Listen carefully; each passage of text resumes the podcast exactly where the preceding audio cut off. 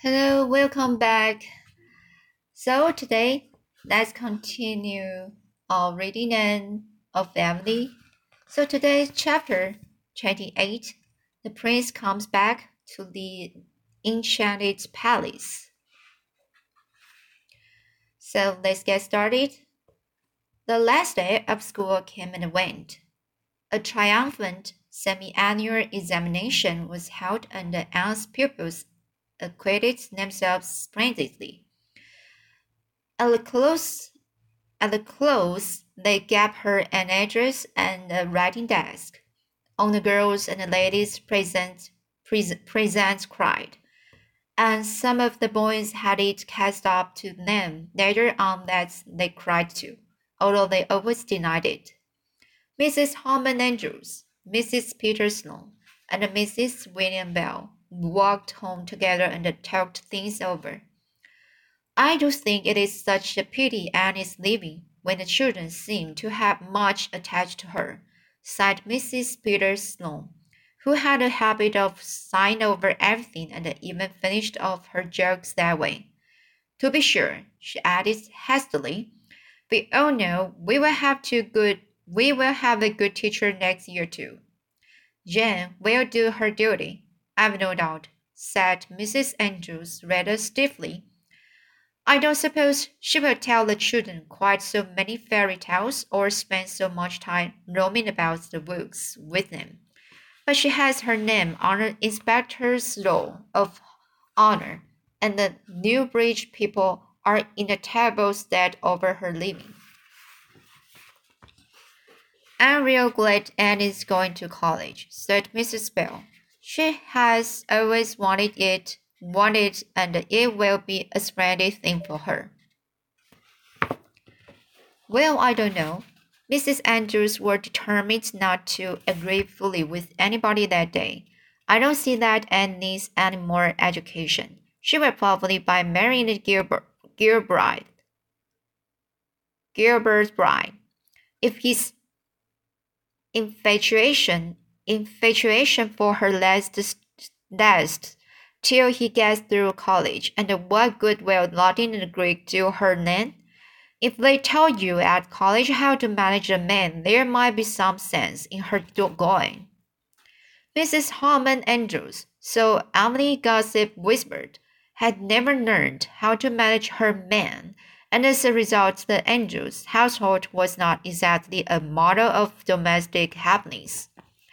I see that the ch- Tom called to Mr. Allen is up before the a um, presbytery, presbyt, presbytery, said Mrs. Bell. That means we will be losing him soon, I suppose. You are not going before September, said Mrs. Sloane. It will be a great loss to the community, though I always did think that Mrs. Allen dressed rather too gay for a minister's wife. But we are none of us perfect. Did you notice how neat the snug Mr. Harrison looked today? I never saw such a changed, changed man. He goes to church every Sunday and has subscribed to the salary. Hasn't that Paul Irving grown to be a big boy? said Mrs. Andrews.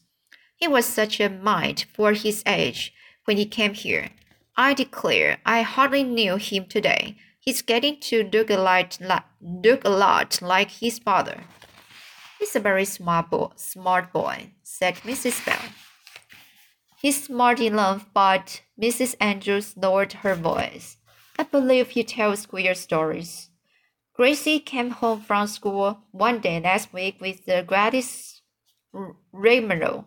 He had told her about people who lived down at the shore.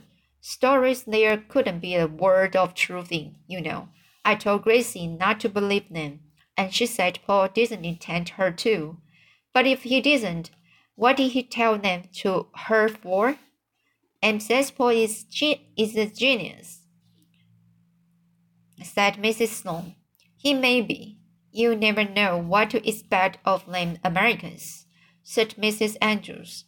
Mrs. Andrews' only acquaintance with the word genius was de de derived from the uh, colloquial fashion of calling any eccentric individual a queer genius.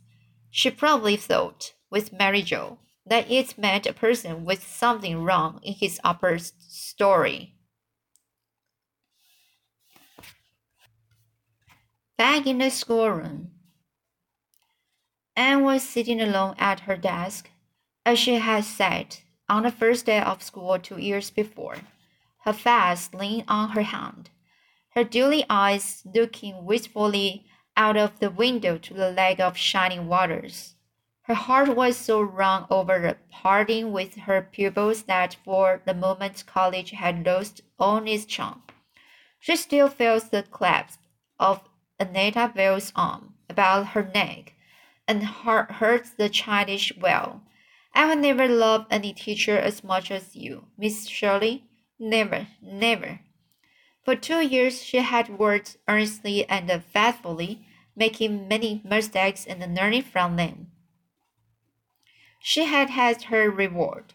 She had told her scholars something, but she felt that they had told her much more. Lessons of tenderness, self-control, innocent wisdom, law of childish, childish hearts. Perhaps she has not succeeded in inspiring any wonderful ambitions in her pupils, but she had told them more by her own sweet personality than by all her careful precepts. But it was good and necessary in the years that were before them to live their lives finally, finally, and graciously holding fast to truth and the courtesy and the kindness, keeping aloof from all that savored of falsehood and, and malice and vulgarity. They were perhaps unconscious of having learned such lessons, that they would remember the palace name long after they had forgotten the capital of Afghanistan and the days of the Wars of the Roses. Another chapter in my life is closed, said Anne aloud as she locked her desk. She really felt, felt, felt very sad over it. But the romance, romance in the idea of that closed chapter did comfort her little. Anne spent a full night at Echo Lodge early in her vacation, and everybody concerned had a good time. She took Miss Lavendar on a shopping expedition to town and persuaded her to buy a new uh, organdy dress. dress. Then came the excitement of cutting and making it together, while the happy Charlotte the fourth bathed and swept up clippings. Miss Lavendar had complained that she could not feel much interest in anything, but the sparkle came came back to her eyes over her pretty dress. What a foolish Foolish. A frivolous person I must be, she sighed. I'm wholesomely ashamed to think that a new dress, even if it is forget me not oh grandy, should um exert ex ex is exaggerate uh should exhilarate me so. When a good conscience and an extra contribution to foreign missions couldn't do it. Midway in her visit, Anne went home to Green Gables for a day to mend, to mend the twins' shocking, uh, stockings and settle up David's accu accumulated store of questions. In the evening, we went down to the shore road to see Paul Irving. As she passed by the low, square window of the Irving sitting room, she caught a glimpse of Paul on somebody's lap. But the next moment he came flying through the hall. Oh, Miss Shirley, he cried excitedly, you can't think what has happened. Something so splendid. Father is here, just in of late. Father is here. Come in. Father, this is my beautiful teacher. You know, father. Stephen Irving came forward to meet Anne with a smile. He was a tall, handsome man of middle age, with iron gray hair, deep set dark blue eyes, and a strong, set face, splendid modeled about chin and brow. Just the face for a hero of romance. Anne thought with the thrill of intense satisfaction. It was so disappointing to meet someone who ought to be a hero and find him bold or stooped or otherwise lacking in manly beauty. and would have thought it dreadful if the if the object of Miss Lavendar's romance had not looked the part. So this is my little son's beautiful teacher of whom I have heard so much, said Mr. Mr. Irving with a hearty hand handshake. Paul's letters have been so full of you, Miss Shirley, that I feel as if I were pretty well acquainted with you already. I want to thank you for what you have done for Paul. I think that your uh, your influence has been just what he needed. Mary is one of the best and the dearest of women, but her robust, matter of fact, matter of fact Scotch uh, common sense could not always understand a um, temperament if, like my ladies, ladies, what was lacking in her in her, you have supplied. Between between you, I think Paul's training in these two past years has been as nearly ideal as a motherless boys could be. Everybody likes to be appreciated. Under, my, under Mr. Irving's praise and space burst flower like into rosy bloom. bloom. And the busy, weary man of the world, looking at her, thought he had never seen a fairer, sweeter, sweeter, sweet, sweeter sleep of girlhood than this little down east school teacher, teacher with her red hair and wonderful eyes. Paul sat between them, blissfully happy. I never dreamed father was coming, he said radiant, radiantly. Even grandma didn't know it. It was a great surprise, as a general thing. Paul shook his brown curls wildly. I don't like to be surprised.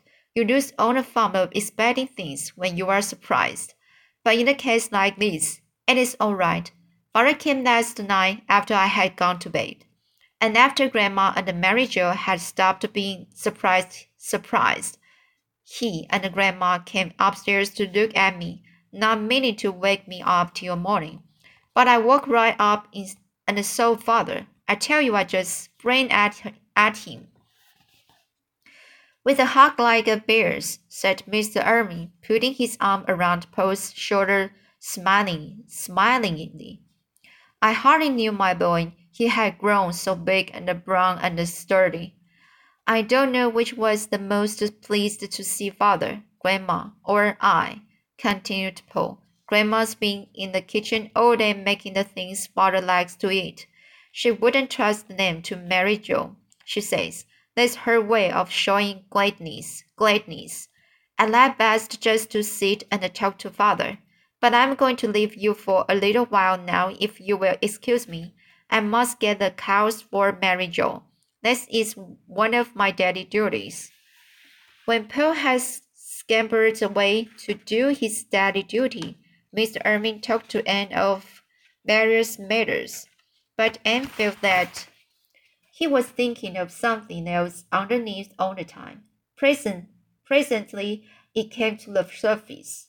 In Paul's last later, he spoke of going with you to visit an old um, friend of mine, Miss Lewis, at the stone house in the Grafton. Do you know her well? Yes, indeed, she's a very dear friend of mine, was Anne's demure reply, which gave no hint of the sudden thrill that tingled over her over her from head to foot at Mr. Irving's question and felt instinct, instinctively, instinctively that romance was peeping at her round a, a corner. Mr. Irving rose and went to the window, looking out on the great golden billowing sea, where a wild wind was harping, harping.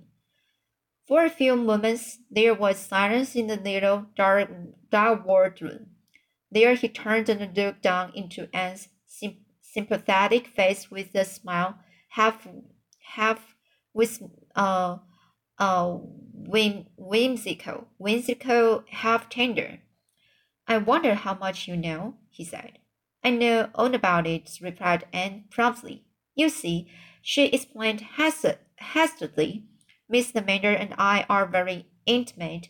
She wouldn't tell things of such a sacred nature to everybody.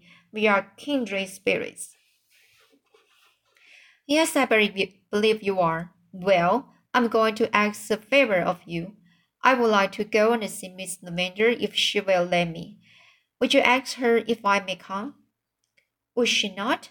Oh, indeed she would. Yes, this was the very, the real thing, with all the charm of rhyme and a story and a dream. It was a little belated, perhaps, like a rose blooming in October which should have bloomed in June, but nonetheless or a rose, all sweetness and fragrance, with the gleam of gold in its heart.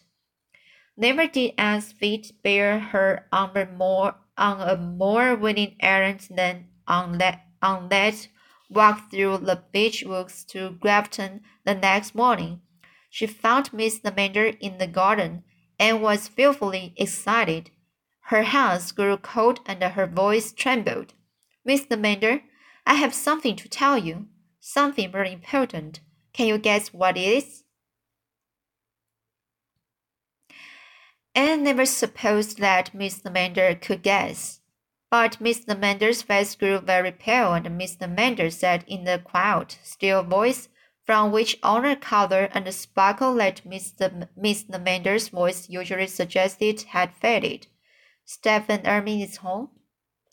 How did you know? How who told you? Cried Anne disappointedly, vexed that her great revelation had been anticipated. Nobody. I knew that must be it just from the way you spoke. He wants to come and see you, said Anne. May I send him word that he may? He may? May I send him word that he may? Yes, of course, floundered Miss Lavender. There is no reason why he shouldn't. He's only coming as as on any old friend might. Anne has her own opinion about that as she hastened into the house to write a note at Miss Lavender's desk. Oh, it's delightful to be living in a story book, she thought gaily.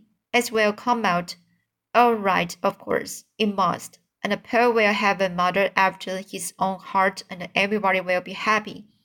But Mr. Irving will take Miss Lavender away, and the dear knows what will happen to the little stone house and so there are two sides to it, as there there seem to be to everything in this world. The important note was written, and Anne herself carried it to the Grafton post office, where she waylaid the mail carrier and asked him to leave it at the Evening office. It's so very important, Anne assured him anxiously. The mail carrier was a rather grumpy old personage who did not at all look the part of the messenger of, of Cupid, and Anne was not too certain that his memory was to be trusted, but he said he would do his best to remember, and she had to be contented with that. Charlotte the Fourth felt like some mystery pervaded the Stone house that afternoon a mis- mis- mystery from which she was excluded. Miss Mander roamed about the garden in a, in a distracted fashion, and too seemed possessed by a, a demon of unrest, unrest, and walked to and fro, and went up to down. Charlotte the Fourth endured it till patience ceased to be a virtue. Then she confronted Anne on the occasion of that nomadic young person's third amnes uh what's this word how to pronounce? Okay so amnes amnes peregrination through the kitchen. Please miss shirley man said charlotte the fourth with an indignant toss toss oh sorry an indignant toss of her very blue, blue, um, Brubles. It's plain to be seen you and Mr. Mander have got a secret, and I think, begging your pardon if I am too forward, Miss Shirley, man, that is real mean not to tell me when we were all been such chums. Oh, Charlotte, dear, I'd have told you all about it if it were my secret, but it's Mr. Mander's, you see. However, I will tell you this much, and if nothing comes of it, you must never breathe a word a word, a word. You must never breathe a word about it to a living soul. You see, Prince Charming is coming tonight. He came long ago. But in a foolish moment went away and wandered afar and forgot the secret of the magic pathway to the enchanted castle, where the princess was weeping her faithful heart out for her for him but at last he remembered it again, and the princess is waiting still, because nobody but her own dear prince could carry her off. Oh, Miss Shirley, ma'am, what is that in, in prose? Gasped the um, mystified Charlotte, Charlotte, and laughed. In prose, an old friend of Miss Lavendar's is coming to see her tonight. Do you mean an old old beau of hers? demanded the literal, uh, literal Charlotte. That is probably what I do mean in prose. Um, answered Anne gravely. And his father, Stephen Irving. And goodness knows what will come of it. But let's us hope for the best, Charlotte. I hope that he will marry Miss Mander, was Charlotte's unequivocal response. Some women's intended from the start to be old maids, and I'm afraid I'm one of them, Miss Shirley, ma'am, because I've awful little patience with the men, but Miss Amanda never was, and I've been awful worried, thinking what on earth she'd do when I got so big. I'd have to go to Boston. There aren't any more girls in our family, and the dear knows what she'd do if she got some stranger that might laugh at her pretendings and leave things lying round out of their place, and not be willing to be called Charlie the Fifth. She might get someone who wouldn't be as unlucky as me in breaking dishes, but she'd never get anyone who'd love her better. And the faithful little handmaiden dashed to the oven door with a sniff.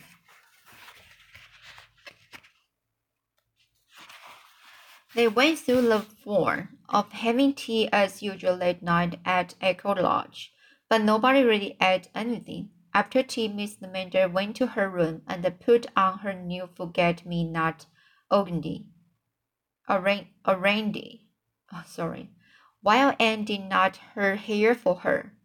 Both were dreadfully excited, but Miss Mander pretended to be very calm and indifferent. I must really mend that rent in the current model, she said anxiously, inspecting, inspecting it, inspecting it as if it were the only thing of any importance just then. Those curtains have not worn as well as they should, considering the price I paid.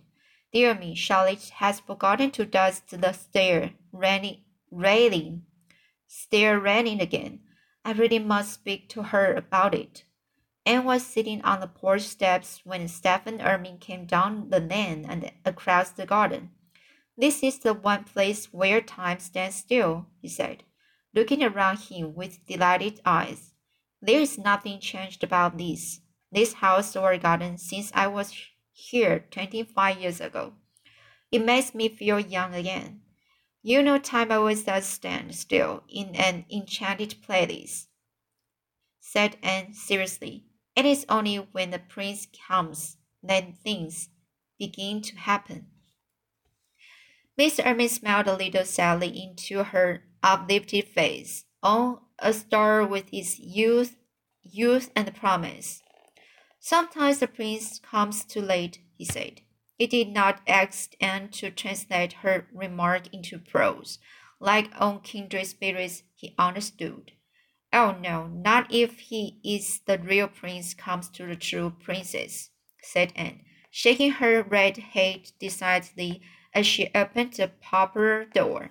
When he had gone in, when he had gone in, she shut it tightly behind him and turned to confront Charlotte the Fourth, who was in the hall, all nods and the bag bags and the, and the wreathed smiles. Oh, Miss Shirley, man, she breathed. I peeked from the kitchen window, and he's awful handsome, and just the right age for Miss Lavendar. And now, Miss Shirley, ma'am, do you think it would be much harm to listen at the door? It would be dreadful, Charlotte, said Anne firmly. So just you come away with me, out of the reach of temptation. I can't do anything, and it's awful to hang around just waiting, sighed Charlotte. What if he don't propose after all, Miss Shirley, ma'am? You can never be sure of them, ma'am. My oldest sister Charlotte the first thought, thought she was engaged to one once, but it turned out he had a different opinion, and she says she will never trust one of them again. And I heard of another case where a man thought he wanted one girl awful bad when it was really her sister he wanted all the time. When a man don't know his own mind, Miss Shirley, ma'am, how's poor woman going to be sure of it? We will go to the kitchen and clean the silver spoons, said Anne. That's a task which won't require much thinking, fortunately, for I couldn't think tonight, and it will pass the time. It passed an hour. Then, just as Anne laid down the last shiny spoon, they heard the front door shut. Both sought comfort fearfully in each other's eyes. Oh, Miss Shirley, man, gasped Charlotte, if he's going away, this early. There's nothing into it, and never will be. They flew to the window. Miss Irving had no intention of going away. And Mrs. Lavendar were, were strolling, strolling slowly down the middle path to the stone bench. Oh, Miss Sherryman, he's got his arm around her waist, whispered Charlotte the Fourth delightedly. He must have proposed to her or she'd never allowed it, and caught Charlotte the Fourth by her own plump waist and danced her round the kitchen until they were both out of breath. Oh, Charlotte, she cried gaily, I'm neither a, a prophetess nor the daughter of a prophet, prophetess, but I'm going to make a prediction. There will be a wedding in this in this old stone house before the maple leaves are laid. Do you want that translated into prose? Charlotte? Charlotte? No, I can understand that, said Charlotte. A wedding and poetry. Poetry. Why, Miss Shirley, man, you are crying. What for? Oh, because it's all so beautiful and the sto- story bookish and romantic and sad, said Anne, winking the tears out of her eyes. It's all perfectly lovely but there's a little sadness mixed up in it, in it too, somehow. Um, of course, there's a risk, risk in marrying anybody, conceded Charlotte the Fourth. But when all said and done, Miss Shirley's man, there's many a worse thing than the husband. There's many a worse thing, thing. There's many a worse thing than the husband. So let's uh, the today's chapter, uh, you can see is um a very romantic chapter. So, okay, so I will read the following story next time. So that's chapter twenty nine, poetry and prose. Okay, so I let's go read it next time. So see you.